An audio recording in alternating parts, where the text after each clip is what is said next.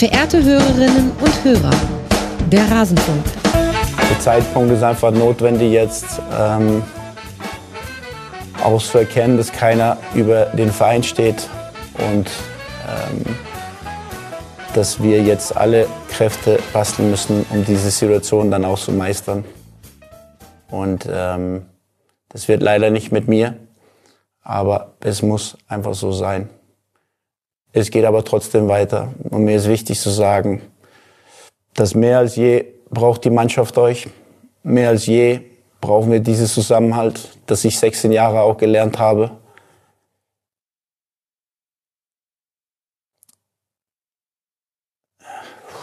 Ich habe schon Höhen und Tiefen hier alles erlebt. Als Spieler, als Jugendtrainer und auch als Trainer. Aber es geht halt nicht, nicht so viel um mir. Es geht um diesen Verein, dass wir es wieder hinbekommen. Alles zum letzten Bundesligaspieltag. Was ist das für ein Geschenk, dass es in der manchmal sehr schwierigen Branche Fußball dann doch noch Menschen gibt wie Bo Svensson, die sich mit solchen Worten verabschieden. Ich habe gerade schon gesehen, ich habe unseren Gast, äh, glaube ich, in einen äh, emotionalen äh, Fallback, Flashback hineingeschickt. Mara, sorry dafür. Aber ich fand eben diese, die, diese Worte, diese Abschiedsbotschaft von, von Bo Svensson hat ganz viel verdeutlicht, über das wir, glaube ich, sprechen werden in dieser Sendung. Und damit hallo und herzlich willkommen hier im Rasenfunk. Mein Name ist Max Jakob Ost. Ich bin der Edgenetzer auf mastodon.social und Blue Sky. Und ihr wisst jetzt schon, Mara Pfeiffer ist auch hier vom Erfolgspodcast Becker und Pfeiffer. Wer den noch nicht abonniert hat, der hat wirklich seine Podcast-Queue nicht im Griff. Das kann ich mit voller Gewissheit so sagen. Mara, schön, dass du hier bist. Hallo, lieber Max. Vielen Dank für die Einladung. Hast du schon mal so eine Verabschiedung eines äh, Trainers erlebt? Ich habe von dem Video gehört und ich habe es aber tatsächlich erst jetzt dann in der Vorbereitung auf diese Sendung mir selbst angeguckt, weil in Bayern waren Herbstferien und so weiter. Ich hatte sehr viel zu tun, als das äh, Video rauskam. Und also ich habe tatsächlich überlegt, ob ich sowas schon mal mitbekommen habe. Zwei Minuten 40, einfach Bruce Svensson in die Kamera und er öffnet im Grunde sein Herz. Ähm, ich glaube nicht, dass ich äh, sowas schon mal gesehen habe. Ich habe mich aber ein bisschen gefragt, ähm, ob ich so die Begeisterung darüber teile, ehrlicherweise, mhm. was dich jetzt vielleicht überrascht. Mhm. Ähm, also ähm, ich finde es total groß von ihm. Äh, ich finde alles, was er da sagt, ähm, ja, zeigt, was ihn als Menschen auszeichnet. Ähm, ich bin mir aber nicht sicher, ob man jemanden, der in einer extrem verletzlichen und Ausnahmesituation sowas anbietet, dann auch wirklich so ungeschnitten äh, für immer ins Netz stellen muss. Also mhm. ähm, ich kann mich erinnern, das war eine völlig andere Situation, aber Jürgen Klopp damals, sein großer Abschied auf der Bühne, auch unter Tränen, der später häufig gesagt hat, er wünschte, er hätte sich da ähm, ein bisschen weniger gezeigt. Ähm, und das war ja nun noch in einem, in einem positiven Abschied voneinander. Und ähm, das ist natürlich nochmal, also es, es spricht zu 100 Prozent für Bo Svensson, dass er sich in dieser Situation so verletzlich gemacht und so gezeigt hat und alles, was er inhaltlich sagt, ist also wirklich perfekt, finde ich. Ähm, aber ähm, ich weiß nicht, ob man ihn da nicht hätte ähm, auch ein bisschen schützen sollen ähm, mit Blick darauf, äh, dass das Internet halt äh, nichts vergisst, aber ähm, die Frage, ob und wann man Bo Svensson vielleicht auch hätte ein bisschen schützen sollen, äh, die werden wir vielleicht noch äh, unter anderen Aspekten äh, in dieser Sendung besprechen. ja, ich finde es aber insofern spannend, weil ich noch überlegt habe, ob ich schneide. Also weil zwischendurch ringt er um die Tränen ich, und ich habe dann einen Part rausgenommen, da hat er sich durch den Bart und so weiter gefasst und das ist quasi nur ganz lautes Geraschel. Im Video sieht man, was passiert. Hier hätte es uns die Ohren weggemacht und ich habe eigentlich den Schnitt versucht früher zu setzen, dass man nicht sieht, wie, also dass es da wirklich um äh, Tränen geht, aber es hat nicht geklappt, weil er halt so einatmet und dann hast du, also ja, und dann hatte ich es doch mit drin gelassen und dadurch, dass die Musik auch weg war, fand ich jetzt auch gerade im Intro, war ich mir wieder nicht sicher, ob ich es genauso hätte machen sollen. Auf der anderen Seite zeigt es ja aber vielleicht auch, ist das Problem ja vielleicht nicht, dass sich jemand verletzlich zeigt und das dann für immer im Internet steht, sondern der Umgang damit. Und da würde ich jetzt zumindest hoffen, bei Bruce Svensson, selbst wenn er jetzt zu, weiß nicht, Eintracht Frankfurt Trainer werden würde, bitte spring nicht durch den Bildschirm. Max, Aber, was machst du denn mit mir heute? Ja, ich möchte das Extrembeispiel wählen. Selbst dann wäre es doch, glaube ich, nicht so, dass ihm die Fans vorwerfen würden, dass er diese Verbundenheit mit 1905 in einem so verletzlichen Moment gezeigt hat. Nein, oder? nein, nochmal. Also ähm, von, von den Fans oder zwischenmenschlich oder in Sachen Vorwurf oder so, das wäre ja absurd, wenn da jemals irgendwie was kommen würde. Ich finde nur, die Frage ist, ähm, wie wohl fühlt man sich mit bestimmten Dingen dann vielleicht auch irgendwie selber in fünf oder zehn oder in 15 Jahren? Und ähm, wie du schon sagst, es ist ja, es bleibt ja nicht bei diesem Video, sondern also wenn man sieht, was dieses Video für Schlagzeilen produziert hat, ähm, das sagt natürlich einerseits sehr viel aus über dieses Business Business, weil, oh mein Gott, äh, da sitzt jemand und zeigt Gefühle. ist ja äh, total neu ähm, und halt vor allen Dingen nicht Gefühle im Sinne von äh, Wut, also die ja im Fußball, glaube ich, äh, relativ geübt ist, dass jemand halt sauer wird oder mal irgendwie einen Ausraster hat oder so, sondern da zeigt jemand wirklich in dem Moment, äh, wie es eben in ihm drinnen aussieht. Und also ähm, jetzt mal platt gesagt, ich hätte an seiner Stelle schon keine Lust gehabt auf die ganzen Überschriften, die anschließend über dieses Video gepflastert worden sind. Das Video für sich genommen, das ist, das wird nie das Thema sein, sondern das, was dann halt am Ende Ende damit passiert. Okay, ich glaube ehrlich gesagt, dass ich da auch viele Dinge nicht mitbekommen habe, weil ich ähm, tatsächlich genau in der in der Woche, in der er zurückgetreten ist, eben nicht so viel auf äh, den diversen Seiten äh, war wie sonst. Ich habe ehrlich gesagt die Überschriften auch gar nicht mitbekommen. Ich hab du hast wahrscheinlich auch nicht den Mainz 05 Alert, den ich habe, weißt du? Nein, den habe ich ganz sicher nicht. Das kann ich äh, hart verneinen. Also weil ich krieg auch Sachen mit, die ich ja dann gar nicht klicke, einfach nur in der mhm. Übersicht, wo ich so denke, Himmel, also ja, eigentlich okay. andauernd. Ja, ich hätte jetzt gedacht, ich bin ehrlich gesagt nur deshalb auf dieses Video gestoßen, weil im äh, Thread, äh, im Mainz 05 Thread im Forum, also da gab es sehr viele, sehr lange Beiträge. Ganz herzlichen Dank dafür. Und da wurde das zweimal erwähnt und dann habe ich es auf Discord habe ich es auch gesehen, dass es RasenfunkhörerInnen erwähnt haben. Und nachdem ich, dann habe ich erst ein Quote von Jan Sievert gesucht, dem aktuellen Interimstrainer und wer weiß, wie lange noch Trainer von Mainz. Und ehrlich gesagt, so griffig war es nicht, was er gesagt hat nach dem Spiel gegen Darmstadt. Das möchte ich aber ihm auch gar nicht vorwerfen. Es war 0 zu 0, wo es schwierig war, griffige Dinge zuzusagen. War halt auch kein besonders griffiges Spiel. Genau, ja, genau so habe ich das gemeint. Aber wie blickst du denn dann auf das Ende von Bruce Svensson? Hat das vielleicht auch deswegen solche Wellen geschlagen? Also klar, dieses Video für sich ist quasi etwas Ungewöhnliches, hat man ja gehört und du hast ja recht, wenn du da quasi diesen Aspekt, wie gucken wir in da ein paar Jahren drauf, eben wie guckt da vielleicht Bruce Svensson drauf auf diese Situation, wenn du den mit reinbringst. Aber hat das vielleicht auch deswegen so hohe Wellen geschlagen, weil das so ein ein ganz lange angebahntes Ende war und es einen dann einerseits überhaupt nicht überrascht hat und doch irgendwie überrascht hat, dass es Bruce Svensson war, der aus eigenen Stücken dann, nach allem, was wir wissen, gesagt hat, jetzt muss ein Phrase, neuer Impuls her oder der Verein ist größer als ich, so wie wir es ja gerade im O-Ton gehört haben. Aber es hat sich ja lange angedeutet, oder? Also, ähm, ich habe da sehr viel drüber nachgedacht in den letzten Tagen, weil ich kann mich sehr gut daran erinnern, als äh, Anno dazu mal Sandro Schwarz ähm, mhm. zu Hause äh, 2 zu 3 gegen Union Berlin verloren hat.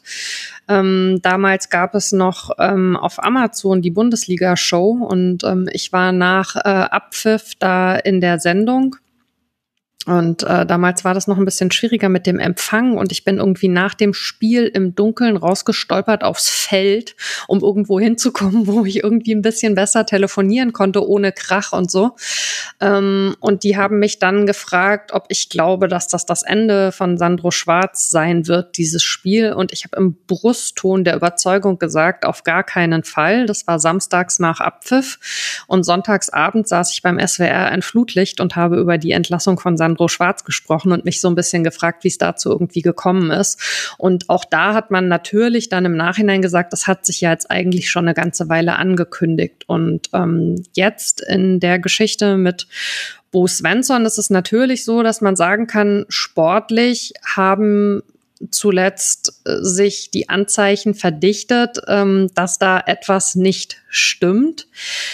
Ich wäre aber trotzdem nicht zu dem Schluss gekommen, dass dieses etwas der Trainer ist. Und ähm, ich habe auch ein bisschen ein Problem damit, dass sich jetzt dieser Begriff von dem Rücktritt so etabliert hat.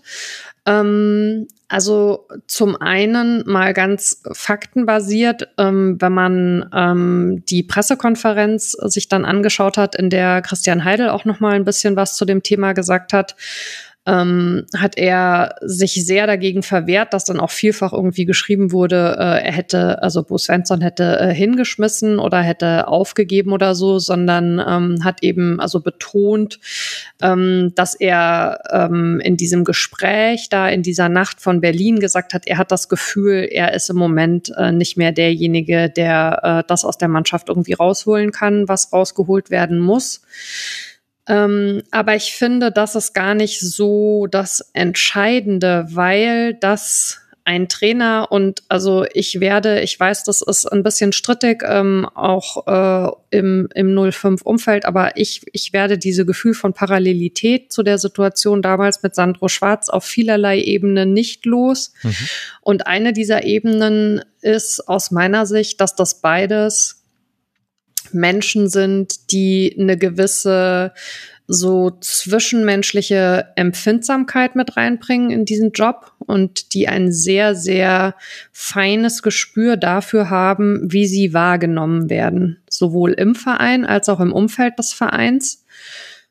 Und mein persönlicher Eindruck ist der, dass Bo Svensson das Gefühl hatte, er verliert da Menschen im Verein und rund um den Verein. Mhm. Und ich finde, wenn man sich das mal ehrlich anschaut, muss er sich ja auch bestätigt fühlen. Denn wenn er Christian Heidel und Martin Schmidt nicht bis zu einem gewissen Punkt verloren gehabt hätte zu dem Zeitpunkt, hätten die ja nicht gesagt, wir stimmen dir zu sondern dann hätten sie gesagt, pass mal auf, das ist eine richtig beschissene Situation gerade. Wir sind da komplett bei dir, aber wir sind hier zu dritt hergekommen, weil wir daran glauben, dass wir was Großes, Langfristiges in diesem Verein miteinander schaffen können. Und du bist unser Mann und wir gehen gemeinsam durch diese Krise. Auch diese Option hätte es ja gegeben. Bo Svensson hat ja nicht gesagt, hier ist der Schlüssel zu meinem Spind, ich komme morgen nicht wieder, sondern er hat über seine Zweifel gesprochen. Und ich finde, das ist eine Unterscheidung, die ein bisschen untergeht. Ähm, ich glaube, und das können natürlich nur die drei wissen, die da zusammensitzen, man hätte das, wenn Christian Heidel und Martin Schmidt ihre Überzeugung noch gehabt hätten und die entsprechend vermittelt hätten, auch anders haben können, wenn man es gewollt hätte. Und mhm. dass es jetzt nicht mehr so ist, bedeutet, man hat es nicht gewollt. Und im Prinzip finde ich, ist das jetzt auch gar nicht so eine steile These, weil Christian Heidel, wie gesagt, hat es eigentlich, also für mein Empfinden auch relativ deutlich so gesagt. Er hat ja gesagt, sie mussten ihm zupflichten. Es gab vor einiger Zeit, er hat sich nicht darauf eingelassen, ob das in dieser Saison oder auch in der schwierigen Abschlussphase vielleicht der letzten Saison war, wohl schon mal ein Gespräch äh, wo Bo Svensson gesagt hat, also er hat das Gefühl, irgendwas klemmt gerade und er möchte drüber reden. Und damals haben sie eben zu ihm gesagt, sie wollen gemeinsam weitermachen und das haben sie jetzt nicht gemacht. Also es ist mal mindestens eine gemeinsame Entscheidung. Das wird übrigens, Klammer auf, arbeitsrechtlich auch spannend, wie es jetzt irgendwie weitergeht äh, mit Gehalt und so weiter, wo er ja gesagt hat, ach, das interessiert ihn gerade alles gar nicht. Ehrlicherweise in seiner Verantwortung für den Club muss es ihn aber interessieren, wie das jetzt irgendwie alles gelöst wird. Mhm. Also ganz so eindeutig, dass man jetzt sagen kann, Ubo Svensson hat bei Christian Heil geklopft und hat gesagt, ich bin dann mal weg, ist es halt einfach nicht. Ja, ja, klar. Aber das ist ja logisch, dass, äh, dass da Dinge einfach nicht mehr so gut gelaufen sein müssen wie vorher, sonst würde man ja gar nicht einen solchen Schritt machen.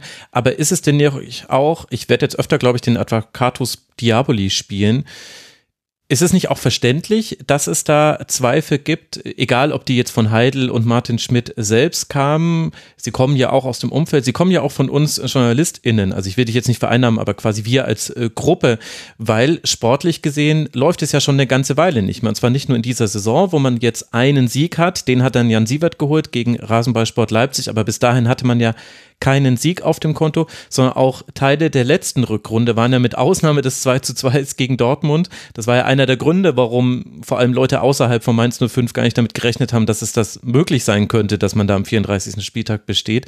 Die Mainzerinnen und Mainzer, die wussten das schon, dass sowas immer mal wieder drin ist. Aber eigentlich der, die sportliche Stagnation und auch die Ergebniskrise, die geht ja schon eine ganze Weile zurück. Und da muss ich doch dann eigentlich fast auch im Sinne des Vereins zweifeln, ob das mit dem Trainer weitergeht, so sympathisch man ihn findet. Ähm, das ist ganz sicher so. Äh, ich glaube, dass das auch so ein bisschen eine Glaubensfrage ist, nämlich ähm, was ist der Faktor, den ich am intensivsten oder am schnellsten oder am automatischsten hinterfrage. Und ähm, ich meine, das wissen wir beide. Es hat sich im Fußball halt nun mal etabliert, äh, dass äh, der Trainer äh, die Person ist oder der Faktor ist, äh, der am schnellsten hinterfragt wird, was aus meiner Sicht hauptsächlich daran liegt, dass man den Trainer eben am einfachsten austauschen kann. Also du kannst nicht die ganze Mannschaft mhm. austauschen, das ist halt schwierig. Äh, und die sportlich Verantwortlichen äh, werden natürlich äh, den Teufel tun, sich selbst auszutauschen. Aber die Frage ist, finde ich, ja immer, wie kommst du in diese Situation rein? Also was läuft schief, damit du da landest, wo du bist? Und da ist mir die Analyse in der Regel ein bisschen zu oberflächlich. Und also jetzt ist immer ein bisschen albern, vielleicht sich selber zu zitieren, aber ähm, ich habe ähm, an dem Tag, an dem dieses Pokalspiel in Berlin war, ähm, eine Kolumne geschrieben, ähm, wo es inhaltlich drum ging, wie können Clubs wie beispielsweise in dieser Situation Mainz 05, Union Berlin oder auch der erste FC Köln damit umgehen, wenn sie einen Trainer haben, von dem sie eigentlich inhaltlich überzeugt sind, wo sie sagen, das ist eigentlich die Person, mit der wir hier was aufbauen wollen. Und sie befinden sich aber in einer dermaßen eklatant negativen Situation, wie das ja für alle Clubs zutrifft gerade. Und ich glaube wirklich, die große Gemeinsamkeit und das Ungewöhnliche, dass man das eben an drei Standorten, die sich gleichzeitig in so einer Misere befinden, so eindeutig hat, ist, das sind ja eigentlich Vereine, die sich committed haben auf diesen Trainer jeweils. Und wo es nicht darum geht, dass man sagt, wir wollen jemanden, der da gerade passt und mit dem wir mal irgendwie zwei, drei Saisons machen können, sondern wo man sich wirklich vorstellt, also Urs Fischer hat ganz sicherlich schon eine Ära geprägt bei Union Berlin. Und in Köln und in Mainz war man eigentlich der Meinung, man hat jetzt Trainer, mit denen man eine Ära prägen will, mit denen man das man aufbrechen möchte, dass ein Trainer nach zwei, drei Jahren wieder weg ist und mit dem man vielleicht mal fünf, sechs, sieben Jahre machen möchte. Das ist jetzt natürlich irgendwie ein Ansatz, wo man von außen draufschauen kann und sagen kann, was für ein Quark und was redet die da. Aber ich finde schon, es wäre eigentlich mal an der Zeit, dass wir im Fußball ein bisschen diese eingetretenen Pfade verlassen und uns überlegen, gibt es nicht eine Möglichkeit, sei es in so einer Situation oder wenn man das noch weiterdenkt, gibt es ja auch noch andere Situationen. Du hast jetzt gerade die Geschichte mit Thorsten Lieberknecht, der sich um seine Frau kümmert. Also du hast, kanntest generell äh, im Fußball, das geht jetzt ein bisschen weg von Mainz 05, aber mal so Themen wie irgendwie Care-Arbeit und wie teilt man sich irgendwie Familienverantwortung auf und so. Wenn du einen Trainer hast, von dem du überzeugt bist, warum schaffen wir es nicht, im Fußball Modelle zu finden, in denen der Trainer auch einfach mal vier oder sechs Wochen weg sein kann. Wo du sagen kannst, wir haben jetzt hier eine Stagnation, etwas funktioniert nicht und wir versuchen mit einer Interimslösung an einen Punkt zu kommen, an dem der Trainer, mit dem wir eigentlich die nächsten Jahre machen wollen, wieder weitermachen kann. Das ist vielleicht äh, in eine Richtung gedacht, die irgendwie bisher im Fußball so nicht vorgesehen ist, aber ich fände das eigentlich mal ganz spannend. Und wenn du zurückgehst auf die aktuelle Situation mit Bo Svensson, dann ist es natürlich so, dass sportlich viele Dinge in Frage gestellt werden müssen, wenn über so einen langen Zeitraum eben äh, Sachen nicht funktionieren.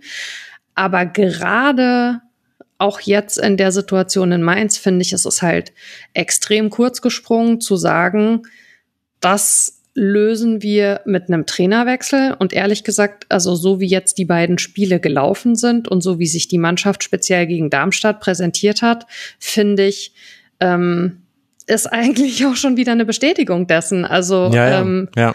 da sind ganz andere Probleme, über die man und über die wir ja sicherlich hier auch irgendwie heute noch sprechen werden, die man sich anschauen muss. Ja. Also zwei Gedanken äh, dazu, zu dem, was du gesagt hast. Zum einen ist, ich, äh, ich hoffe, ich finde sie und kann sie in den Shownotes verlinken, aber es ist neulich eine Studie erschienen, äh, da wurde anhand von sehr, sehr großen Datenbanken quasi versucht zu bemessen, wie wichtig sind einzelne Positionen für Teams. Und da kam eben raus, also wenn 100 Prozent der Gesamterfolg des Teams ist, dann gehen 10 Prozent auf den Trainer, so 10, irgendwas. Und das ist quasi das größte Stückchen. Und das, was aber dann so ein bisschen durch die Medien ging, war, dass die Torhüterposition mit 7 Prozent wichtiger ist als der Mittelstürmer mit 5 Prozent oder irgendwie so. Und wir reden aber immer nur über Stürmer. Ja, gut. Das, äh, ich gucke mal, ob ich diese Studie noch finde, aber da, ich glaube, das ist, glaube ich, dann auch ein Erklärungsansatz, warum dann oft die Trainer als erstes ausgetauscht werden. Es ist halt oft tatsächlich der entscheidende Faktor. Aber und dass dann so etwas wie kurzzeitige Auszeiten oder mm, auch mal, dass man innerhalb des Vereins vielleicht die Position wechselt, das hat ja am ehesten noch Martin Schmidt geschafft beim 105, wenn man das so möchte. Das hat, glaube ich, auch viel mit der, mit der Beziehung zu tun, mit dem Beziehungsgeflecht, was du in äh, Vereinen hast. Also wenn wir jetzt zum Beispiel Anton Stach, der ja gewechselt ist von Mainz 05 äh, nach äh, Hoffenheim und äh, der sich äh, durchaus auch kritisch über die Spielweise geäußert hat, wenn wir mit dem sprechen würden, wahrscheinlich hätte der ein anderes Bild von Bo Svensson. Und jetzt ist es natürlich so, dass nicht jeder den Trainer mögen kann. Das gibt es nirgendwo und das muss auch nicht so sein. Aber ich glaube, das ist äh, einer der Gründe dafür, dass man da eben so starrer ist, weil du eben dieses Beziehungsgeflecht zwischen Spielern und Trainern hast. Äh, Es gibt immer welche, die quasi bei Default vom Trainer sich nicht gesehen sehen, weil sie eben nicht in den Spieltagskader kommen oder weil sie nicht eingewechselt werden. Das ist eben in Fußballteams so und da gibt es dann Unzufriedenheit. Und für die Spieler ist der Trainer die wichtigste Bezugsperson. Also du hast ja auch genügend eigene äh, Bücher schon geschrieben von äh, Spielern und Spielerinnen, der Trainer ist immer das Entscheidende in allen Sportlerbiografien. Dann kam der Trainer, der wollte mich, der wurde entlassen, dann kam ein anderer, da habe ich auf einmal keine, keinen Stich mehr gesehen und konnte nicht mehr spielen. Und erklärt es das nicht auch so ein bisschen, warum man da doch dann immer so radikale Lösungen findet und im Fall von Bruce Svensson ist es jetzt eben nach 16 Jahren im Verein, also du warst 16 Jahre nicht komplett ununterbrochen, aber seit 2007 im Verein ist jetzt deine Zeit hier vorbei. Also ähm, da stecken ja jetzt ganz viele Themen drin. Zum einen, ähm, äh, du hast äh, Anton Stach erwähnt ähm, hinsichtlich äh, der Kritik an der Spielweise und hast dann aber gesagt, nicht jeder muss den Trainer mögen. Ich glaube, das sind ja zwei komplett unterschiedliche Dinge. Mhm. Also kommst du mit einem Kle Trainer klar, so auf einer zwischenmenschlichen Ebene, oder bist du zufrieden damit, ähm, wie der Trainer spielen lässt und wie der Trainer dich vielleicht auch einbindet? Ähm, das ist, glaube ich, gar nicht mal unbedingt äh, das Gleiche, ähm, ohne da jetzt klug scheißen zu wollen. Aber ich glaube tatsächlich, da gibt's halt inhaltliche Unterschiede. Ähm, und der zweite Punkt ist ähm, ein ganz wichtiger, ähm, nämlich die Frage, wer bestimmt in einem Verein wie Mainz 05 eigentlich die Spielweise?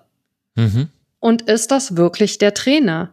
Weil wenn wir bei Mainz 05 seit vielen, vielen Jahren davon sprechen, dass es einen Mainz 05 Fußball geben soll und dass man mittlerweile auch ja sagt, im Nachwuchsleistungszentrum wird im Prinzip ab der U9 werden äh, die Basics dieses Mainz 05 Fußballs und was man sich darunter vorstellt, gelehrt. Und es soll eine hohe Durchlässigkeit geben zwischen den Profis und der U23 und der U19. Und deswegen ist es wichtig, dass dieser Fußball in allen Altersklassen gespielt wird. Und man geht jetzt auch so weit und sagt, eigentlich idealerweise sollen auch die Frauen diesen Mainz 05 Fußball spielen. Also wenn man sich das als These anschaut, mhm. dann kann man ja nicht wirklich davon ausgehen, dass der Trainer die entscheidende Mitsprache daran hat, was dieser Mainz 05 Fußball ist. Weil das würde ja bedeuten, dass jeder Cheftrainer, der kommt, den das Fußball im kompletten Verein ja. irgendwie umdreht. Das heißt, der Verein hat sich doch einen Fußball als Identität gegeben. Und diesen Fußball sollen die Cheftrainer, die da hinkommen, dann letztlich auch spielen. Mhm. Und Also ähm, ich finde nicht, dass das ein hochattraktiver Fußball ist, aber er war eben die letzten Jahre erfolgreich. Und ich finde, wenn man Bo Svensson zugehört hat und ich habe jede Konferenz, jede Pressekonferenz, die Bo Svensson in seiner Amtszeit bei Mainz 05 äh, gegeben hat, äh, gesehen. Die wenigsten live, sondern äh, real live auf YouTube, aber gesehen habe ich sie alle. Dann hat man doch ganz klar raushören können, er für sich empfindet sich noch total am Anfang einer Entwicklung. Er möchte fußballerisch eigentlich viel mehr. Er möchte vor allen Dingen auch mehr mit dem Ball. Mhm. Aber dann ist da doch wieder die Frage, wie viel Einfluss hast du auf die Transfers? Mhm. Wer bestimmt, welchen Typ Fußballer du holst. Wenn man mal zurückgeht bis zu dem letzten Dänen übrigens, den Mainz 05 auf der Trainerposition hatte, dann ist das Casper Hjulmund, der damals auch von Christian Heidel entlassen wurde, wo man, äh, wo man unter anderem gesagt hat, man ist im Abstiegskampf und der Trainer ist nicht bereit, sich auf einen im Abstiegskampf erfolgsversprechenden Fußball zu committen, sondern der Trainer möchte zu viel. Mhm. Und das widerspricht aber dem, was aktuell wichtig ist für den Verein. Also ich finde, dieser, dieser Vorwurf, der jetzt ja vielfach erhoben wird, ähm, dass Bo Svensson eine Art von Fußball hat spielen lassen, ähm, die dann unter anderem Spieler wie Anton Stach ich sage jetzt mal in Anführungszeichen, vertrieben hat, mhm. das wäre halt die spannende Frage. Also inwieweit ist das seine Entscheidung und inwieweit ist das aber auch eine Entscheidung des Vereins zu sagen, pass auf, wir möchten das hier so gerne haben. Und ich sage das nicht, um Bo Svensson aus der Schusslinie zu nehmen oder um zu sagen, der trägt keine Verantwortung an der sportlichen Misere. Du trägst als Trainer natürlich immer eine Verantwortung, weil du bereitest die Mannschaft vor und du schickst sie aufs Feld. Und auch wenn diese ganzen Kopfsachen irgendwann überhaupt nicht mehr wegzubekommen sind, dann hast du als Trainer immer eine Verantwortung. Aber du hast eben eine Mitverantwortung. Ja. Und mein persönlicher Eindruck ist, um aufzuschlüsseln, was bei Mainz 05 schiefgelaufen ist und um vor allen Dingen im Idealfall aus diesen Fehlern als Verein zu lernen und sich davon in eine positive Richtung zu bewegen, muss man sich mal intensiver anschauen, wo eigentlich die Fehler gemacht wurden, wer hat welchen Anteil und wie kann man es deswegen in Zukunft besser machen, weil nur die Tatsache, dass Bo Svensson jetzt nicht mehr da ist, wo sich, glaube ich, ja alle nach wie vor irgendwie relativ einig sind, dass das ein exzellenter Trainer und ein sehr, sehr feiner Mensch ist, wird sicherlich nicht dafür sorgen, dass Mainz 05 jetzt plötzlich magisch die Klasse hält.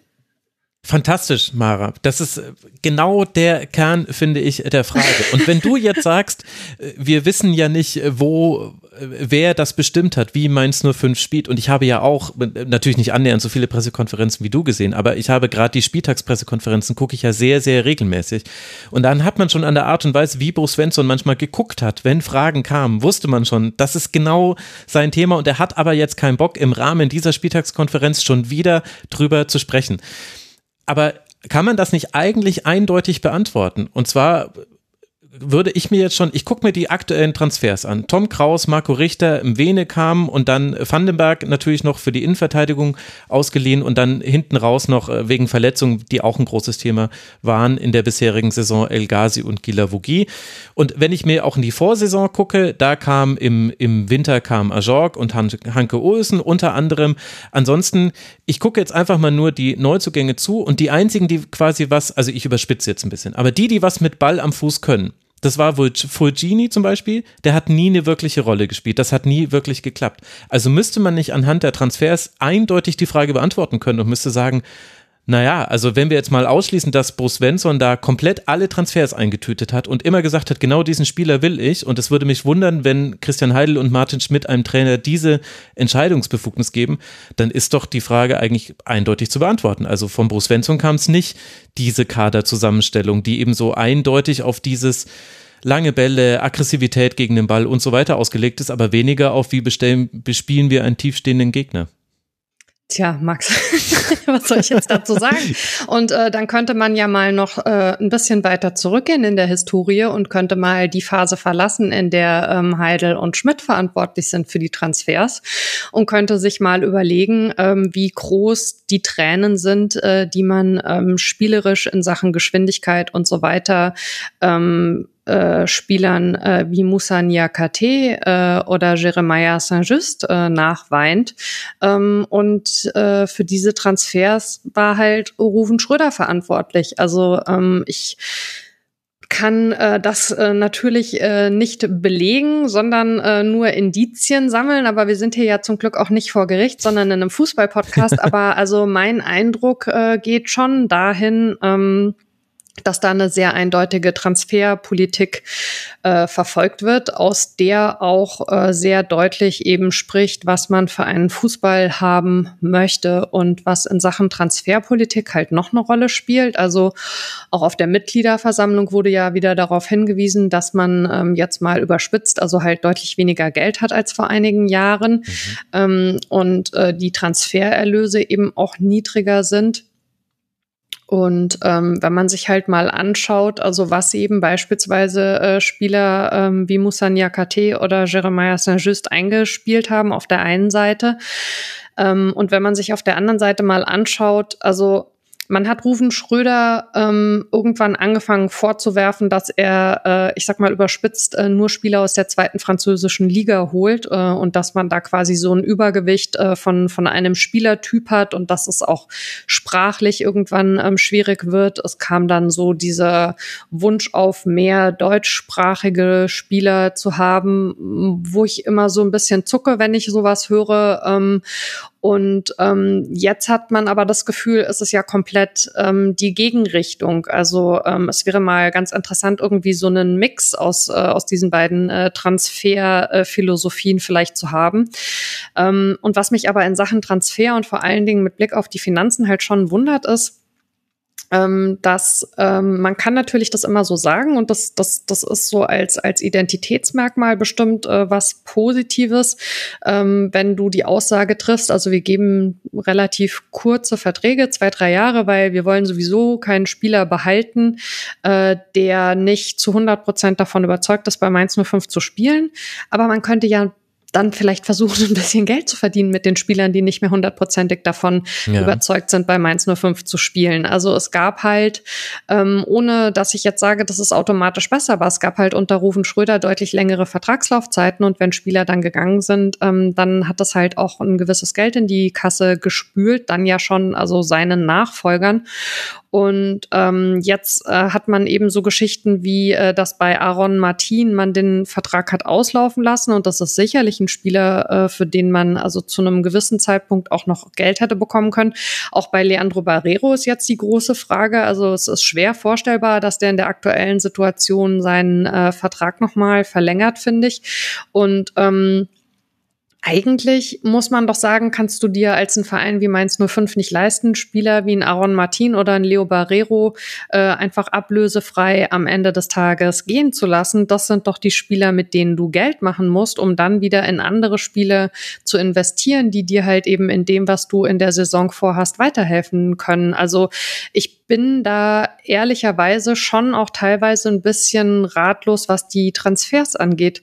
Und ähm, dann holst du einen Marco Richter für ja jetzt auch nicht ganz wenig Geld, ähm, sagst irgendwie, das soll dein neuer Aggressive Leader sein und äh, der soll da auf Platz Mords was bewegen, dann spielt er aber nicht. Dann gibt's da wieder irgendwelche Geschichten mit, äh, ja, wollen wir auch nicht drüber reden, gab es irgendwie Schwierigkeiten, keine Ahnung was. Aber also wir wollen nicht drüber reden, aber wir schaffen es auch nicht, es so aus der Öffentlichkeit zu halten, dass es nicht zu einem Thema wird.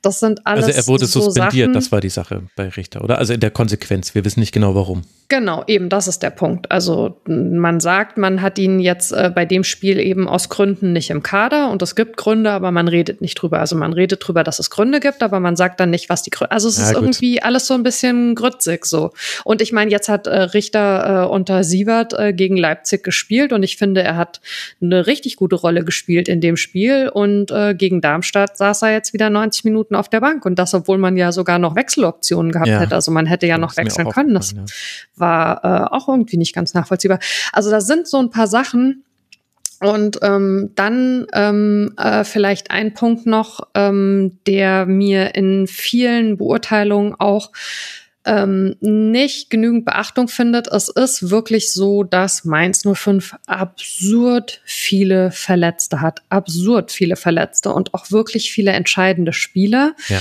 Und aber nicht nur einfach Verletzte, sondern natürlich ist da das krasseste Beispiel Johnny Burkhardt, auch diese Langzeitverletzungen. Und irgendwann finde ich, drängt sich schon auch mal die Frage auf, woher kommt es eigentlich? Also was ist da eigentlich der Grund? Natürlich, wenn sich jemand irgendwie was reißt oder schnalzt oder keine Ahnung was auf dem Feld, also dann kann da irgendwie im Verein keiner was dafür. Aber was passiert dann danach? Und der Kicker hatte ja neulich die Geschichte mit Nelson Viper, dass der sich also äh, zu seiner Verletzung äh, eine Zweitmeinung von einem Arzt außerhalb des Vereins hat einholen lassen und dann auch dieser Meinung gefolgt ist und sich, so schreibt der Kicker, äh, gegen im Prinzip, also mehr oder weniger gegen den Willen oder gegen den Rat Rat des Vereins zu diesem Zeitpunkt hat operieren lassen, da irgendwie vor einem Spiel aus dem Mannschaftshotel abgeholt wurde, wo man sich schon auch die Frage stellen kann, kommt das dann nicht vielleicht auch ein bisschen daher, dass dann die Leute um diesen Spieler rum eben sowas wie den Fall Johnny Burkhardt, sage ich jetzt mal, sehen und sich fragen, woran liegt das eigentlich? Klar, da kommt dann irgendwie eins zum anderen in der Verletzung, aber was ist da eigentlich irgendwie insgesamt schiefgelaufen? Der ist jetzt am 13. November hat der sich verletzt. Das heißt, äh, heute ist der 13. November, also es ist ein Jahr her, ähm, mhm. dass Johnny Burkhardt irgendwie in dem Spiel gegen Eintracht Frankfurt verletzt raus musste. Und ähm, ja, also auch da. Es, es, es sind so ein paar Sachen, finde ich, wo man einfach merkt, da ist eine Unruhe, da stimmt irgendwas nicht, da greift irgendwie was nicht so ineinander, wie man es von Mainz 05 gewohnt ist. Und da muss man vielleicht schon sich mal ehrlich machen, auch innerhalb des Clubs, was jetzt eigentlich die Probleme sind.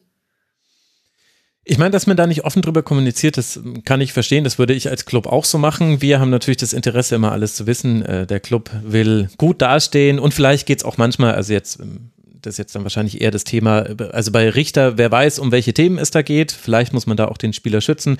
Bei sowas wie der verletzten Misere muss man ja eigentlich auch die eigenen ähm, Zuständigen schützen. Plus, wir sind da im gesundheitlichen Bereich. Aber diese Viper-Geschichte, sage ich jetzt mal, die wurde auch im äh, Forum eben angesprochen. Das ist ja wirklich schon die höchste Eskalationsstufe, die man sich eigentlich vorstellen kann, dass jemand sich äh, eine Zweitmeinung einholt. Diese Zweitmeinung sagt, okay, sofortige OP, gut, ich gehe raus aus dem Teamhotel und lass das direkt machen. Also krasser geht es ja nicht. Dass jetzt das nicht in aller Öffentlichkeit ausdiskutiert wird, das ist ja nachvollziehbar und das würden wir ja wahrscheinlich auch kritisieren, wenn es genauso stattfinden würde. Hast du denn den Eindruck, dass intern über solche Themen geredet wird, kritisch und konstruktiv? Also ähm, das äh, finde ich immer ein bisschen vermessen zu beurteilen, weil deswegen ist es ja intern. Ich meine, wer von uns möchte irgendwie beurteilen können, äh, wie ehrlich die sich irgendwie untereinander machen? Das kann ich einfach nicht einschätzen. Ich glaube, das können eben äh, nur die Beteiligten. Ähm, ich finde aber auch, wenn man sagt, und da hast du ja total recht, ähm, es gibt Themen, wo man besonders sensibel sein muss in der Kommunikation und es geht eben oftmals auch darum, dass man eben Spieler an bestimmten Punkten schützt. Ähm, man kann auch intelligenter wenig sagen, als das bei Mainz 05 zuletzt teilweise passiert ist, finde ich. Und ähm, äh, also was ja auch in dieser Saison noch ein großer Unruheherd war, war die Geschichte äh, rund um Anwar El Ghazi. Mhm. Ähm, und da hast du, finde ich, halt schon gesehen, dass in der Kommunikation ja offensichtlich irgendetwas schief läuft. Und zwar intern und extern, weil wie kann ich denn mich hinstellen äh, in einer äh, Mitgliederversammlung und kann sagen, äh, man hat also stundenlange intensive Gespräche geführt. Es wurde jetzt nicht irgendwie gesagt, ob das äh, in irgendwelchen Zoom-Calls war oder persönlich oder ob das mit, also äh, ob der Spieler das alles äh, äh, im direkten Dialog oder über eine Mittelsperson oder so. Also das hätte ich auch mal alles noch ganz spannend gefunden eigentlich nicht, weil es gab vorher die Aussage, dass er eben nicht mehr in Mainz ist. Also hat man mit dem jetzt irgendwie einen Videocall gehabt oder hat man mit seinem Berater gesprochen? Hm, inwieweit haben da auch sprachliche Geschichten irgendwie eine Rolle gespielt? Aber wenn ich mich in so einer Mitgliederversammlung hinstelle als Vereinsvorsitzender Stefan Hofmann und sage, es gab einen ganz, ganz intensiven, hart ins irgendwie Detail gehenden Austausch mit dem Spieler. Und Stefan Hofmann hat an dem Abend sogar gesagt, das, was Anwar El Ghazi am Freitag vor der Mitgliederversammlung ähm, auf Social Media veröffentlicht hat, ähm, was so leicht relativierend wirkte, das hätte ihm als Vereinsvorsitzenden auch nicht genügt. Aber das, was der Spieler dem Verein gegenüber glaubhaft beteuert hat, sei genau so, wie sie es quasi sich wünschen, um ihm nochmal eine Chance geben zu können. Und wenn du der Meinung bist, also der stellt sich doch da nicht hin, wenn er nicht der Meinung ist, das, was er erzählt, hat Hand und Fuß. Und wenn dann aber wiederum diese Geschichte so weiter verläuft, dass der Spieler im Prinzip als nächstes veröffentlicht, Edge by Badge, er hängt im Keller. Also da stimmt doch irgendwas nicht. Da, da laufen doch kommunikativ irgendwelche Sachen komplett falsch. Und natürlich kann man dann sagen, das ist alles hochpolitisch und kompliziert und wir wollen da nicht drüber sprechen weiter. Ist ja dann zu dem Zeitpunkt auch nachvollziehbar, weil da wird's ja dann irgendwann juristisch und arbeitsrechtlich und so. Aber also irgendwie fehlt doch dann da kommunikativ was. Solche Sachen in der Schlagzahl dürfen dir, sag ich jetzt mal so, eigentlich nicht passieren. Hm. Und das ist ja dann auch, das betrifft ja dann auch die interne Kommunikation. Und ich finde es ehrlicherweise auch ein bisschen schwierig, wenn sich dann als nächstes Christian Heidel dahinstellt und sagt, wiederum in dieser Mitgliederversammlung, ah ja, wir haben ja bis heute Nachmittag irgendwie zusammengesessen und danach bin ich mal nach Hause gefahren und habe mir überlegt, was ich hier heute Abend eigentlich erzählen will. Ja, das ist vielleicht irgendwie die wichtigste Mitgliederversammlung, die der in, ich weiß nicht wie viel Jahren in Mainz 05, also irgendwie abgehalten hat inhaltlich. Es geht jetzt mal wirklich darum, die Leute in einer unfassbar schwierigen Situation wieder irgendwie hinter den Verein zu bringen. Und also ich fand das äh, alles ein bisschen dünn, ehrlicherweise. Und ich weiß, dass es in Mainz nicht en vogue ist, Christian Heidel zu kritisieren und dass man sich damit auch selber äh, dann durchaus immer ein Stück weit in die Schusslinie bringt. Äh, und es geht mir auch überhaupt nicht um irgendwelche persönlichen Sachen, aber ich finde halt, also man, man muss mal ein bisschen weg so von diesem, ähm, also auch ein Mann wie Christian Heidel, dessen Verdienste für diesen Verein komplett unbestritten sind und ohne den der Verein niemals da wäre, wo er heute ist, musst du äh, in eine kritische Analyse mit einbeziehen. Es geht überhaupt nicht anders. Du möchtest als Verein ja wieder in die Spur zurückkommen, dauerhaft. Und dann musst du eben ehrlich alles beleuchten und kannst nicht sagen, ja, okay, aber also da leuchten wir jetzt mal nicht hin, weil da war es ja früher immer voll cool. Das funktioniert so nicht. Ja, vor allem, weil man bei Mainz 05 äh, das Gefühl hat, und da spreche ich jetzt über einen längeren Zeitraum. Ich meine, wie oft, Mara, haben wir jetzt schon über Mainz länger gesprochen? Wahrscheinlich haben wir irgendwann 2014, 15 damit angefangen und immer mal wieder. Und wir haben wir haben ganz oft über diese strukturellen Themen gesprochen und eben um, da gab es mal einige Sachen äh, im Präsidium äh, und da, dann eben auch in der sportlichen Leitung. Und ich werde den Eindruck nicht los, und das ist aber eine Position, die schwer zu vermitteln ist für Menschen, die nicht zumindest alle diese Segmente gehört haben und das alles von dir mitbekommen haben, weil das spielt so eigentlich überregional nicht die wahnsinnige Rolle, habe ich zumindest das Gefühl in der Berichterstattung. Mein Eindruck ist, dass Mainz 05 stehen geblieben ist dass sich Dinge weiterentwickelt haben und das kannst du an ganz vielen Dingen sehen. Ich finde kommunikativ auch, haben wir hier schon häufiger thematisiert, dass es manchmal unglückliche Situationen gab, um es mal so zu sagen. Von der Kaderzusammenstellung her ist es ganz offensichtlich, dass das auch wirklich nicht also der, das ist ein Kader, mit dem kannst du eine Art Fußball spielen. Und da kommt jetzt aber das Zweite, die Bundesliga hat sich leider weiterentwickelt. In der letzten Saison konntest du mit dieser Art Fußball noch viel, viel besser Punkte holen. Aber jetzt hast du auf einmal, ein, also Extrembeispiel ist ja der VfB Stuttgart, die spielen auf einmal einen Ballbesitzfußball vom anderen Stern. Äh, und es gibt quasi gefühlt noch zwei weitere Teams, die genauso spielen wollen wie du. Also sprich, es wird immer schwieriger. Das hat sich weiterentwickelt und viele andere Dinge im Fußball ja auch. Gleichzeitig auch ja die Frage, wie Mainz 05 sich in der Region positioniert und für was man stehen möchte. Und das ist das, wo ich immer noch ein Fragezeichen habe, obwohl wir da schon so oft drüber geredet haben, Mara. Was möchte Mainz 05 sein? Weil man hat jetzt zwar endlich mal wieder Mitgliederanstieg gesehen. Ich glaube, 4000 sind dazugekommen. Das hat jemand im Forum bei uns gepostet. Aber attraktiv ist das, was Mainz 05 macht, eigentlich doch nicht. Sogar in den guten Phasen von Bruce Svensson war es doch jetzt nicht so, dass einen das wirklich begeisternd mitgerissen hat, jenseits von den Ergebnissen. Und möchte nicht eigentlich Mainz 05 attraktiv sein? Ja, wollen wir das nicht alle? ja, Moment, aber wir nutzen Nein. dafür andere Mittel. Also, ähm, ich glaube, ähm, eine Sache, ähm, auf der ich auch so äh, in meinen ähm, Analysen sehr rumkaue, ist, ähm, es gab ja den Christian Heidel, und ich mache das jetzt an ihm als Person mal fest, weil von ihm einfach auch sehr viel ausgeht vor der Ära Rufen Schröder und es gab, gibt jetzt den Christian Heidel nach der Ära Rufen Schröder. Und man hat damals zu dem Zeitpunkt, als er weggegangen ist, gesagt, eigentlich ist gerade so ein Aufbruch da. Also es gab diese Mitgliederversammlung, ähm, bevor er dann zu Schalke gegangen ist, wo er gesagt hat, er möchte die Mitglieder, ich glaube, verdoppeln.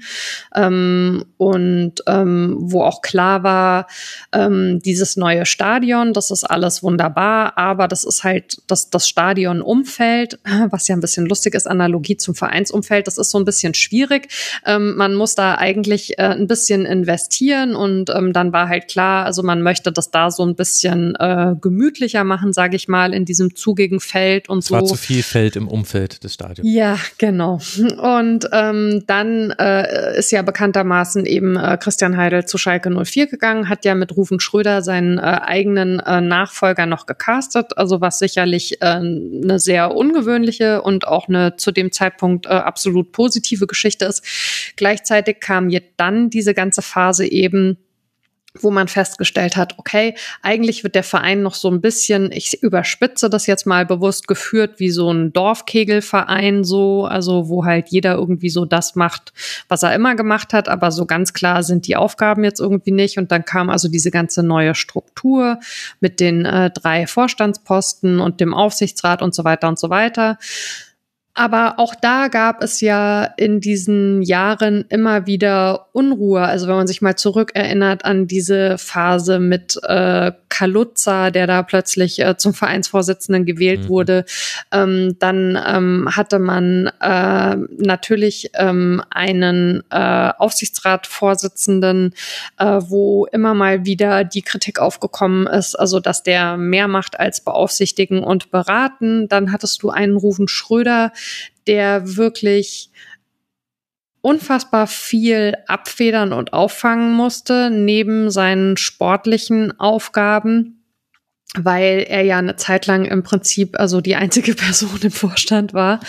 Ähm, dann hattest du äh, einen kaufmännischen Vorstand äh, mit äh, Jan Lehmann, äh, wo man dann am Anfang, als Christian Heidel zurückkam, gesagt hat, die beiden so auf so einer Zahlenebene, das funktioniert eigentlich total gut. Dann hat es aber sehr schnell äh, eben diesen, diesen Bruch gegeben, der ja auch als solcher nicht beschrieben wurde, sondern dann hieß es plötzlich, ja, der Aussichtsrat hat sich entschieden, irgendwie Jan Lehmann abzusetzen. Also äh, so, so als gäbe es halt eben äh, die gegenläufigen Strömungen im Vorstand, also mit eben äh, Heidel und Hofmann auf der einen Seite und Jan Lehmann auf der anderen Seite nicht. Und auch da ähm, habe ich für mich schon so das Gefühl gehabt, äh, wiederum, wie du sagst, man kann nicht alles offenlegen, aber vielleicht ist es halt schon besser, wenn man ein bisschen ehrlicher nach außen kommuniziert, weil man sich ein bisschen nackter macht, um auch zu verhindern, dass dann gar so viel irgendwie gestochert und gemutmaßt werden muss. Mhm. Und ich kann das manchmal für mich selbst nicht einschätzen, ob das dann vor vielen Jahren von mir auch irgendwie so eine Form von Naivität war, dass ich das Gefühl hatte, diese Dinge werden besser gemacht oder ob es wirklich diese Phasen gab, in denen sie besser gemacht wurde. Weißt du, das ist total schwierig so festzustellen im, im Nachhinein oder in der Rückschau. Aber ähm, ich glaub, dieses Kommen, ja. Entschuldigung, wenn ich da kurz äh, meine Einschätzung abgeben darf. Ich glaube, es hat mit den äh, sprechenden Personen extrem zu tun. Hm. Weil es gab immer wieder Personen, die eben sehr offen gesprochen haben. Also ich kann mich noch erinnern, wie Ruven Schröder im Kicker Meets the Zone Podcast nochmal erklärt hat, wie er letztlich gedrängt wurde und äh, schien keinen Ausweg zu haben, Sandro Schwarz zu entlassen, auch wenn er nicht vollständig davon überzeugt war. Das war sehr offen und ich fand Ruven Schröder, du hast es ja angesprochen, der musste damals zu allem möglichen Kram sich äußern. Der hatte da schon so eine Art der Kommunikation, wo ich das Gefühl hatte, da war, da wusste man mehr, da wusste man zumindest, wie sind wir zu Entscheidungen gekommen und warum glauben wir, dass das richtig ist. Und Bo Svensson hat ja auch immer wieder, ich meine, er hatte auch Pressekonferenzen, da wollte er nicht so viel sagen und ich finde auch, dass er manchmal ein bisschen zu genervt war von Themen. Das war dann schwer zu abstrahieren. Also es gab schon so zwei Svenssons. Es gab den Svensson, der nach dem 1 zu 1 gefragt wurde, warum haben sie keine spielerische Lösung gefunden? Wäre nicht Viererkette mal was von einem Journalisten? Und es gab, und es gibt den Bo Svensson aus dem Abschiedsvideo. Aber der hat ja auch immer wieder, hat er es versucht und deswegen war er ja so genervt, weil er das Gefühl hatte, ey, ich hab's doch schon dreimal erklärt. Jetzt lass mich doch mal in Ruhe. Ich möchte einfach nur noch nach Hause hier. Äh, der hatte aber auch mal wieder so offene Phasen. Deswegen meine These dazu wäre, als jemand, der bei weitem nicht so nah dran ist wie du, es gab immer wieder eine Verbesserung, aber die hatte eben mit den entsprechenden Personen zu tun. Und ich empfinde Martin Schmidt und Christian Heidel als nicht solche Personen. Martin Schmidt ist sportlich manchmal sehr, sehr offen, der ist aber dann auch manchmal extrem hart, finde ich. Also wenn der so Halbzeitinterviews gibt, da sagt er manchmal Sachen, wo man sich denkt, ja, gut, dass du nichts damit zu tun hast, äh, dass diese Spieler auf dem Feld stehen. Ach nee, Moment, doch, hast du ja. Das ist ja verrückt, weil es hat sich gerade angehört, als ob du alles scheiße findest. Äh, und nach dem Spiel ist er meistens ein bisschen diplomatischer, aber er ist ein sehr emotionaler Mensch. Und Christian Heidel ist für mich fast so ein Enigma inzwischen. Ich verstehe ganz viele Dinge bei Christian Heidel gar nicht so richtig. Ich verstehe auch viel an seinem Werdegang gar nicht, weil diese Schalke, diesen Schalke-Ausflug, also wenn du da mit Schalkern drüber redest, da erlebst du auch nochmal einen anderen Heidel. Deswegen mhm. meine These, es hat mit den handelnden Personen zu tun. Ähm, ich glaube halt, also ähm, einerseits ist das so, ähm, wobei es auch in der Zeit unter Rufen Schröder, also gerade um diese ganze äh, Adam Soloy-Geschichte äh, rum, wirklich Kommunikationsdesaster teilweise gab. Stimmt, ja, hast du recht. Ähm, also, ähm, äh, da, aber das, ähm, das hatte trotzdem noch mal einen anderen Zungenschlag. Und bei Bo Svensson würde ich dir tatsächlich widersprechen, weil wenn du sagst, es gibt den Bo Svensson äh, in der Pressekonferenz nach dem 1 zu 1, äh, der nach seiner äh, taktischen Ausrichtung gefragt wird, und es gibt den Bo Svensson in dem äh, Abschiedsinterview. Ich würde sagen, das ist genau derselbe, weil Bo Svensson nämlich einfach als Typ aus seinem Herzen keine Mördergrube gemacht hat. Der war immer ja, okay, sehr stimmt. Mhm. ungefiltert. Mhm. So.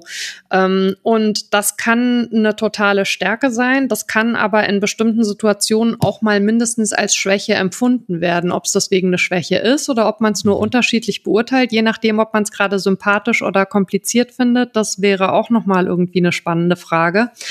Aber ähm, Stichwort Kommunikation, also was ich zum Beispiel nicht verstanden habe und ich habe darüber auch einiges irgendwie geschrieben, ähm, ist, es hat ja also du kommst in diese, in diese Saison rein und bist eigentlich der Meinung, du kannst eine gute Rolle spielen in der Liga. Du kannst dich irgendwie so um einen Mittelfeldplatz irgendwie spielerisch bemühen. Und dann läuft ganz viel schief. Mhm. Und natürlich, wenn du da unten stehst, dann hat das immer auch Gründe und am Ende stehst du da immer zurecht. Aber es sind einfach un unfassbar viele Sachen komplett wild gelaufen. Also du hast dieses erste Spiel gegen Union Berlin, wo Ajok zwei Elfmeter verschießt.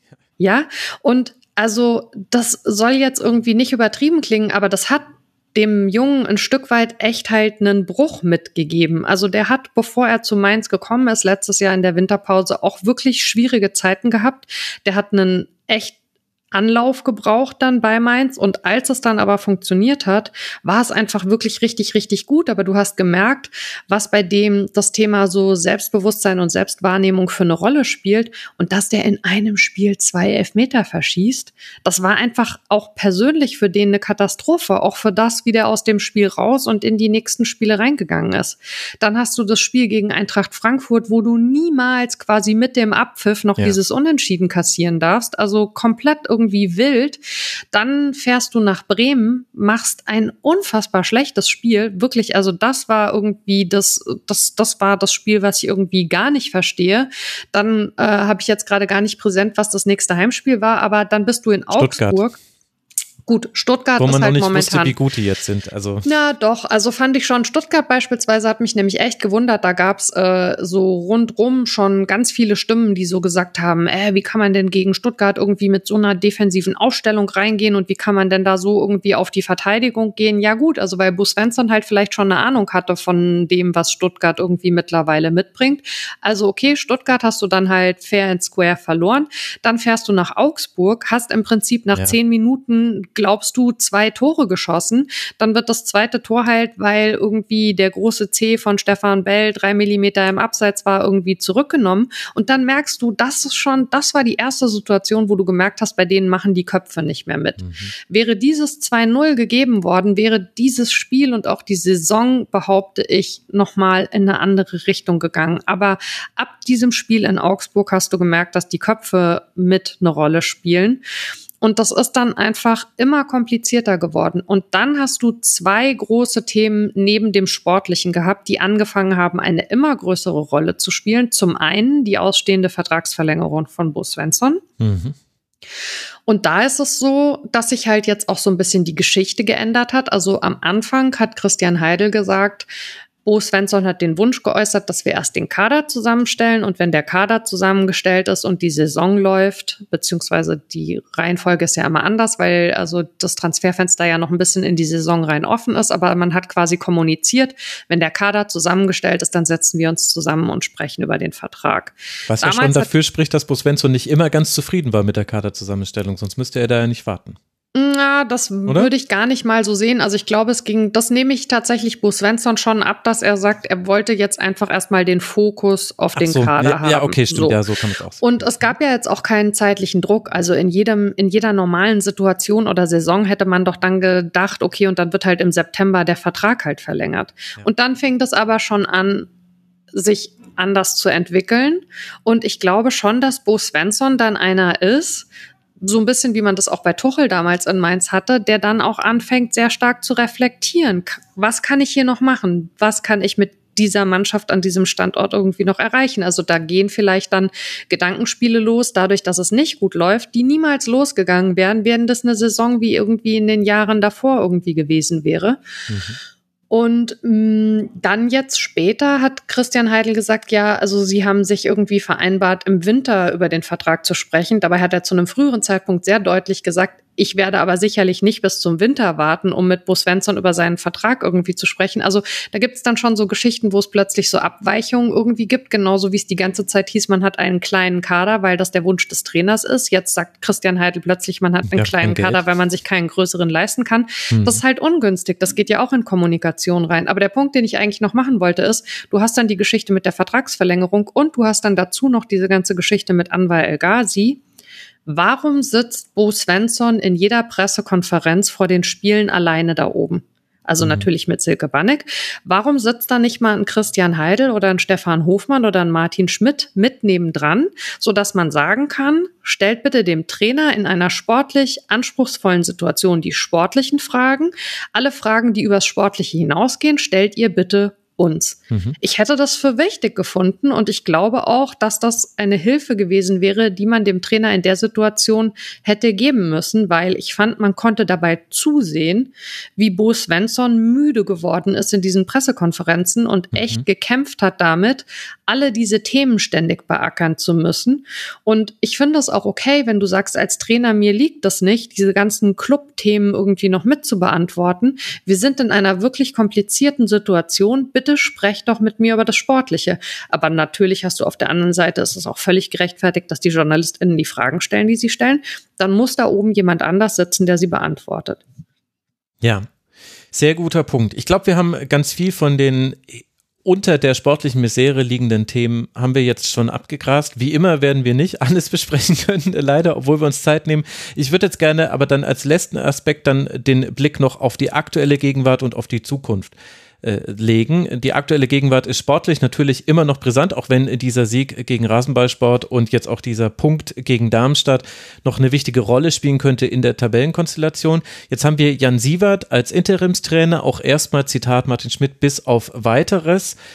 Wie siehst du denn ihn als Person? Wie siehst du Diskussionen rund um die Nachfolge von Bruce Svensson? Benny Hoffmann ist da auch ein Name, der auch häufig genannt wird im Mainz 05er Umfeld. Man hat ja Erfolgsgeschichten, dafür muss man nur auf den Nachwuchs gucken, aktuell bei Mainz. Wie siehst du diesen ganzen Komplex? Ähm, sehr vielschichtig. Also was zum einen finde ich ganz lustig ist, weil wir es ja vorhin davon hatten, äh, inwieweit kann man auch mal Interimslösungen äh, auf dem äh, Trainerposten ähm, machen. Äh, bei der U23, die Jan Sievert äh, ja eigentlich trainiert, läuft das super äh, unter Michael Schönweiz. Mhm. Ähm, das heißt, äh, diese Kurzzeit, also und äh, Jan Sievert ist ja durchaus die Möglichkeit, dass der zurückgeht wiederum zu U23, aber dann hättest du da halt eben so einen Kurzzeitimpuls gehabt, also der sich wirklich irgendwie auszahlt. Das heißt, äh, unmöglich ist das nicht. Ähm, ich finde, Benny Hoffmann ist äh, ein ganz, ganz toller Coach und ein ganz, ganz toller Mensch. Und ich bin komplett davon überzeugt, dass der irgendwann mal ein fantastischer Bundesliga-Trainer wird. Ähm, ich würde ihm in der momentanen Situation nicht wünschen, dass sie ihn da reinschmeißen, weil ähm, ich glaube, ähm, dass er es verdient hat, zu zeigen, was er kann, indem er irgendwann mal mit einer Saisonvorbereitung als der Trainer, für den man sich ähm, ganz bewusst von Anfang an entschieden hat, äh, in eine Saison reingeht. Ähm, ich kann natürlich nicht beurteilen, äh, wie äh, er das sieht. Also vielleicht äh, sagt er ja auch, ich hätte Bock auf die Challenge, äh, dann müssen die das intern klären. Aber wenn man von draußen draußen drauf schaut, finde ich, würde man ihm wünschen, dass er in einer anderen Situation den Cheftrainerposten bekommt. Ähm, Jan Sievert hat natürlich äh, schon an, an vielen Orten ähm, ja äh, Erfahrung äh, gesammelt, äh, auch unter anderem äh, ja 19 Spiele äh, als Trainer in der Premier League bei Huddersfield gemacht. Mhm. Ähm, inwieweit er eine Dauerlösung sein kann, finde ich schwierig äh, zu beurteilen. Also Martin Schmidt hat ja betont nach dem ähm, Spiel gegen Raba, dass ähm, das ein, ein 1A-Bewerbungsschreiben gewesen sei ich würde mal gerne in die Beurteilung schon noch mit reinwerfen, dass Mainz 05 in den letzten Jahren gegen just diesen Verein, ist ja kein Verein, gegen just äh, dieses Konstrukt eigentlich immer, ähm, fast immer sehr gut ausgesehen hat. Also auch das letzte zu Null Spiel vor diesem zu Null Spiel war tatsächlich das 3 zu 0 in Leipzig in der Vorsaison. Ähm, mhm.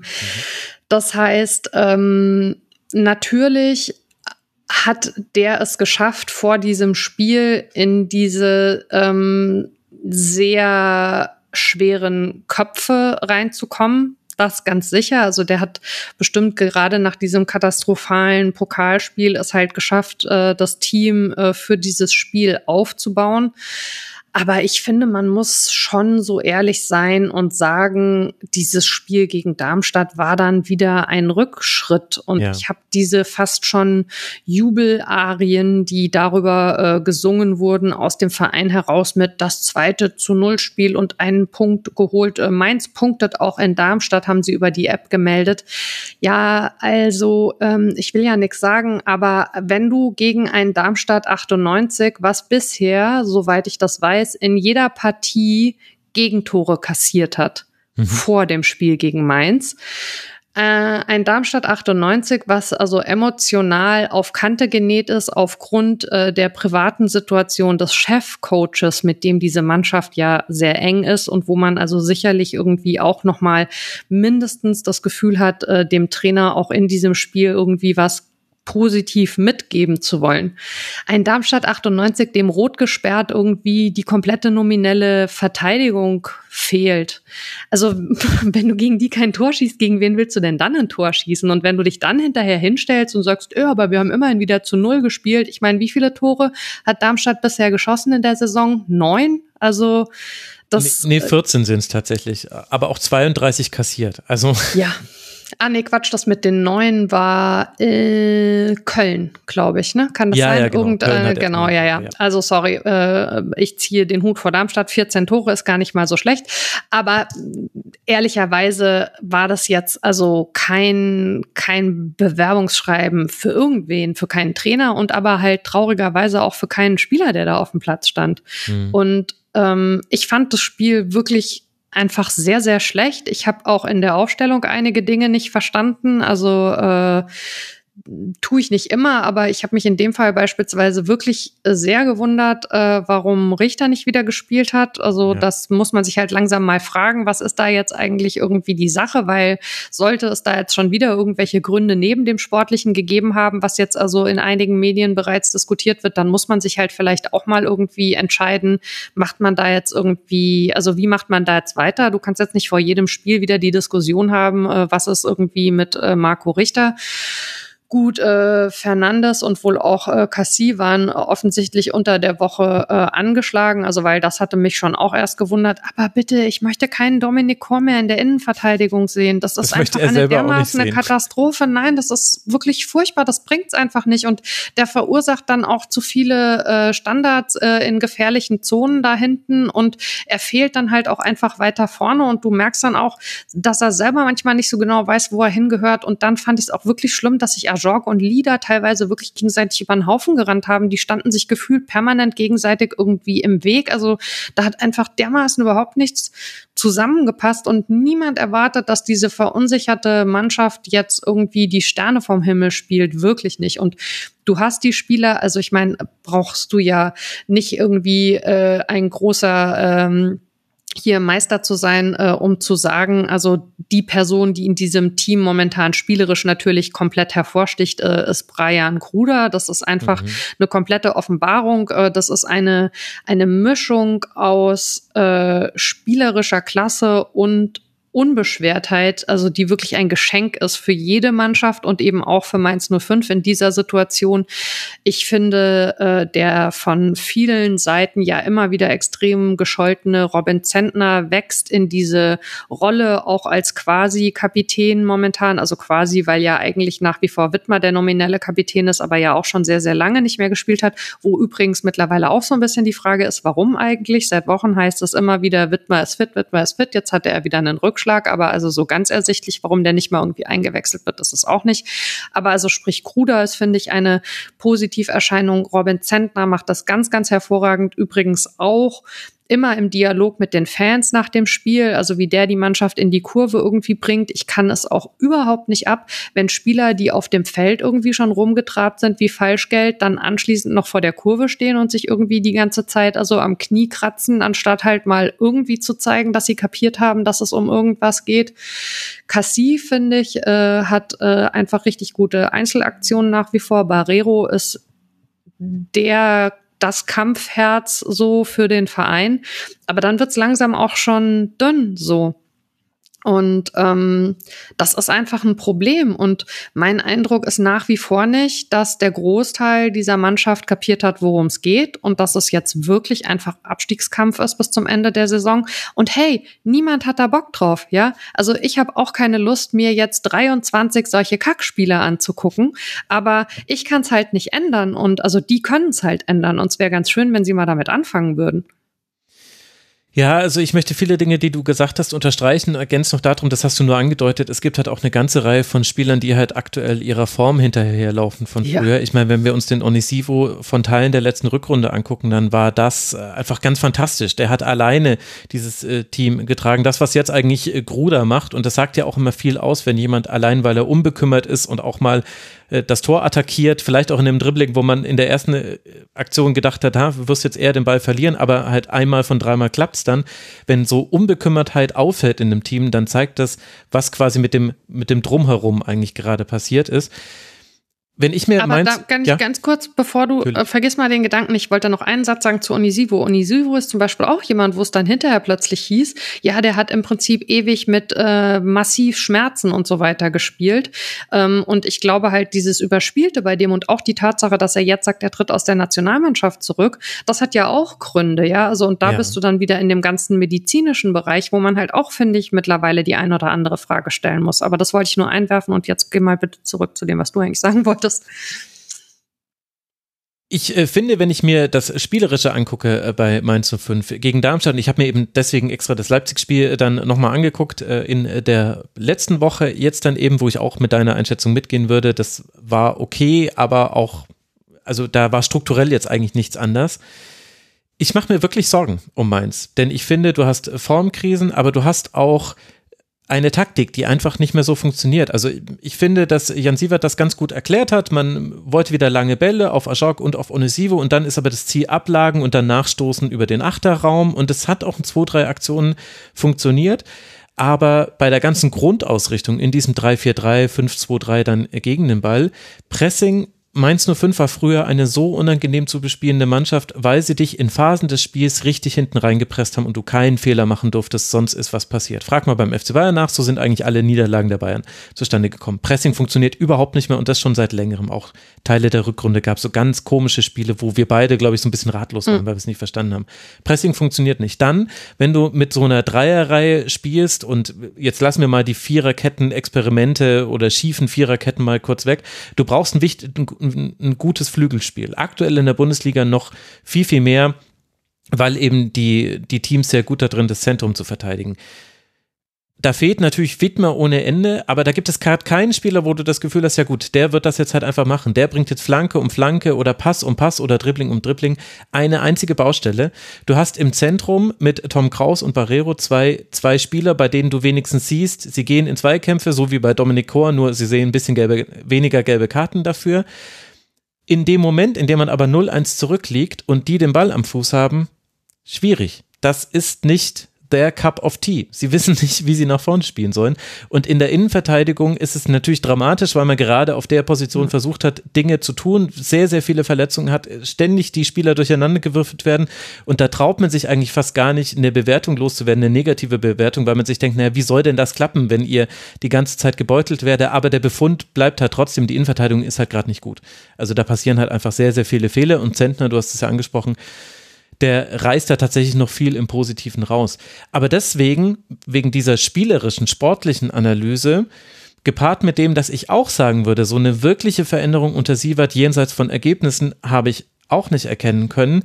Wie groß sind die Sorgen, die man sich um Mainz 05 machen muss? Ich nehme heute die Messer und ramm sie dir in die Brust. Es tut mir leid, das war schon mit dem ich Intro. Ich wollte gerade sagen, möchtest du mich jetzt äh, mit äh, Ute Seeler ansprechen? Ähm, also, ähm, ich teile diese Sorgen und ähm, ich teile sie vor allen Dingen deswegen, weil ich gehe in alle mit, was du sportlich gesagt hast. Ähm, also spannend äh, wird das äh, hinsichtlich äh, Flügelspiel sicher noch äh, sein, ähm, was passiert, wenn Mene mal ähm, auf 100 Prozent ist. Das hat man jetzt ja natürlich noch nicht gesehen. Mhm. Ähm, Cassie äh, ist jemand, der so ein bisschen so positionsuntypisch ist. Also ich finde, der fällt vor allen Dingen eben durch sehr gute ähm, Einzelaktionen auf, aber auch da. Und natürlich ist auch die spannende Frage, was passiert, äh, wenn Wittmer mal wieder auf 100 Prozent ist. Aber wir wissen natürlich halt alle auch nicht, also wie lange ähm, wird das dauern, äh, bis die da irgendwie hinkommen. Und ähm, mit äh, so wenigen Punkten äh, nach elf Spieltagen hast du halt nicht groß Zeit, um dich irgendwo noch hin zu entwickeln. Und ich glaube, ähm, so absurd sich das vielleicht anhört, das, was Mainz 05 momentan äh, am meisten Hoffnung machen kann, ist, wie schlecht viele von den Mitbewerbern da unten sind. Ähm, weil äh, ich glaube, du hast mit äh, Vereinen wie Union Berlin und äh, dem ersten FC Köln äh, natürlich ähm, Kandidaten da unten drin hängen, die genauso wenig damit gerechnet haben wie Mainz 05 und wo der Struggle des deswegen also genauso groß ist, ähm, weil es eben auch diese mehreren Komponenten hat. Also äh, zusätzlich zu dem, was sportlich schwierig ist, auch noch dieses es mental verarbeiten zu müssen. Wie bist du da überhaupt gelandet? Du hast mit Darmstadt 98 äh, einen Aufsteiger, der sicherlich also vom, vom Kader insgesamt äh, schwächer ist als äh, Mainz selbst wo aber andererseits ähnlich wie auch bei Heidenheim, wobei ich die vom Kader her schon ein bisschen stärker sehe noch als Darmstadt, ähm, wo aber auch über den Zusammenhalt viel passieren kann. Da bin ich mir bei Mainz 05 momentan nicht so sicher, wie man den irgendwie so wiederherstellen muss, wie du ihn eigentlich in so einer Situation brauchst. Du hast äh, mit so Mannschaften wie Werder Bremen oder so hm, noch so Kandidaten, die auch noch weiter runterrutschen können.